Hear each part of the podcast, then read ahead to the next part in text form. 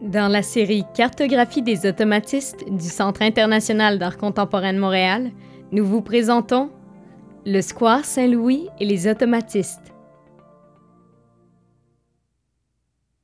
En avant-propos, situons le Square Saint-Louis à Montréal. Il se trouve entre les rues Sherbrooke au sud, l'avenue des Pins au nord, la rue Saint-Denis à l'est et l'avenue Laval à l'ouest. Les terres faisant partie du square Saint-Louis ont été achetées par la ville de Montréal en 1848 pour y aménager un réservoir d'eau potable à ciel ouvert, réservoir inauguré en 1851. Il restera actif jusqu'en 1869, année de l'ouverture du réservoir McTavish, venu combler les besoins en eau potable d'une ville en plein essor. Un développement domiciliaire de prestige est aménagé aux abords du square en 1880 par les frères Saint-Louis, deux entrepreneurs qui construiront 13 bâtiments avec l'aide de l'architecte Joseph-Émile Vanier. Le square Saint-Louis deviendra le lieu de résidence de la bourgeoisie canadienne-française dans des maisons de style victorien. Il n'est pas rare de voir des Irlandais catholiques se joindre à elle. Pensons à la famille du poète Émile Nelligan qui habite sur l'avenue Laval près du square. Pour sa part, la mère de Françoise Sullivan, Corinne Bourgoin, a déjà habité au square Saint-Louis avant de marier un Irlandais, John A. O'Sullivan, qui aimera bien blaguer en disant que sa fille a perdu le haut de son nom lors de son baptême. Le square Saint-Louis est aussi appelé Carré Saint-Louis au début des années 1970 suite à une forte demande de francisation au Québec. Dans ce cas, la traduction du mot square par carré a été une erreur et ne traduit pas vraiment le terme scientifique square, désignant un lieu développé pour l'urbanisme des villes en Angleterre au cours du 19e siècle, c'est-à-dire un espace de verdure rectangulaire, souvent agrémenté d'une fontaine et d'un étang entouré de maisons. Pour notre part, nous maintiendrons l'appellation d'origine Square Saint-Louis. Pierre Gauvreau signale dans une entrevue donnée à Jean-Pierre Lefebvre pour le journal Le Saint-Armand en juin-juillet 2005 qu'il habitait le quartier autour du Square Saint-Louis. Il raconte, et je cite, Le quartier où je suis né, autour du Carré Saint-Louis, était un quartier où les femmes séparées venaient s'installer. C'était un quartier assez libre. Ma mère avait des amies libres penseuses et tenait ce qu'elle appelait ses lundis littéraires. Il y avait toujours un conférencier. Robert Choquette, à ses débuts, est venu. Après la conférence, on discutait. Mon frère Claude et moi, on mangeait ce qui restait de sandwich. C'est comme ça que la culture est entrée chez nous, par l'estomac. Fin de la citation. Pour être plus exact, Pierre et Claude Gauvreau habitaient chez leurs parents à la terrasse Saint-Denis, aussi appelée la Montée des Oives, tout juste au sud de la rue Sherbrooke. C'est là que Françoise a été présentée aux frères Pierre et Claude par son amie d'enfance, Alice Guimont, qu'elle a connue à l'Académie Saint-Urbain, rue Saint-Urbain, près de la rue Milton. Les parents d'Alice habitaient une maison voisine de celle des Gauvreau, terrasse Saint-Denis. Les Sullivan habitaient sur la rue Hutchison, près de l'école. Tout près du square, rue Roy, demeurait Bruno Cormier et sa famille.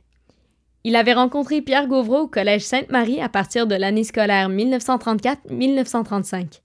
Les deux amis font ensemble le trajet du square Saint-Louis au collège.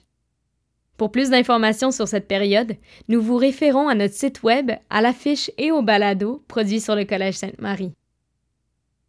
Adolescents, François Sullivan, Pierre Gauvreau et Bruno Cormier ont partagé beaucoup de lectures, ont discuté musique, peinture et films. Il et elle se retrouvaient souvent au Square Saint-Louis. Pierre, grand consommateur de films, racontait avec enthousiasme les derniers qu'il avait vus et prenait des airs de Charles Boyer, selon ce que nous a dit Françoise. Malheureusement, Pierre Gauvreau est mis à la porte du Collège Sainte-Marie en 1938, il a 15 ans. Pierre est un grand lecteur, curieux et libre. C'est un camarade qu'il dénonce après l'avoir surpris ayant en sa possession des écrits de Rimbaud et de Baudelaire, auteurs à l'index à l'époque. Ces livres avaient été achetés au grand magasin Eaton avec son ami Bruno Cormier. Chez Eaton, il y avait un rayon de livres français et on ne tenait pas compte de la loi de l'index. À cette faute, il faut ajouter que le renvoi a été en partie causé par le fait que sa mère devait plusieurs mois de frais de scolarité au collège. Pierre Gauvreau poursuit l'histoire de son enfance à Jean-Pierre Lefebvre. Je suis restée un an à la maison. C'est là que je me suis mis à dessiner. Parmi les gens qui venaient au lundi de ma mère, il y avait René Chicoine. Il était professeur à l'École des beaux-arts et peintre lui-même. Ayant vu mes dessins, il a dit cette phrase extraordinaire à ma mère. Si tu ne sais pas quoi en faire, fais-en donc un artiste. Par la suite, j'ai passé un examen d'admission à l'École des beaux-arts. Il fallait reproduire le disco ball, imagine. Au lieu de me mettre en première année, ils m'ont mis en préparatoire. Fin de la citation. C'est ainsi que Pierre Gauvreau est entré à l'École des beaux-arts de Montréal en septembre 1939. François Sullivan l'a suivi l'année suivante. Au printemps 1938, une belle amitié s'était développée entre François Sullivan, Pierre et Bruno Cormier. Françoise, qui a pris des cours de danse chez Gérald Crevier, transmet ses connaissances à ses amis Pierre et à Bruno qui dansent avec elle à l'occasion. Au début de décembre 1940, elle les invite à participer à une chorégraphie que lui a commandée Alice Zata, une amie de sa mère qui travaille au Monument national. La chorégraphie a pour but d'occuper le temps d'un changement de décor d'un spectacle pour enfants. Vous trouverez plus d'informations sur cette activité sur notre site web, sur la fiche et au balado produit sur le Monument national. Terminons en soulignant que le Square Saint-Louis a servi de lieu depuis sa création de terreau majeur pour les créateurs et les interprètes de toutes les disciplines artistiques jusqu'à une date très récente. Il suffit de nommer Gaston Miron, Michel Tremblay, André Gagnon, Claude Jutras, Dany Laferrière, Pauline Julien, Gilles Carle, René de Rouen, Chloé Sainte-Marie et combien d'autres. Un patrimoine culturel à sauver, autant architectural qu'immatériel. C'est ainsi que se termine le balado sur le Square Saint-Louis. Pour plus d'informations, consultez notre site web au www.ciac.ca baroblique cartographie des automatistes. Nous remercions les auteurs et chercheurs qui ont publié des essais sur les artistes cités. La bibliographie complète est donnée sur notre site web.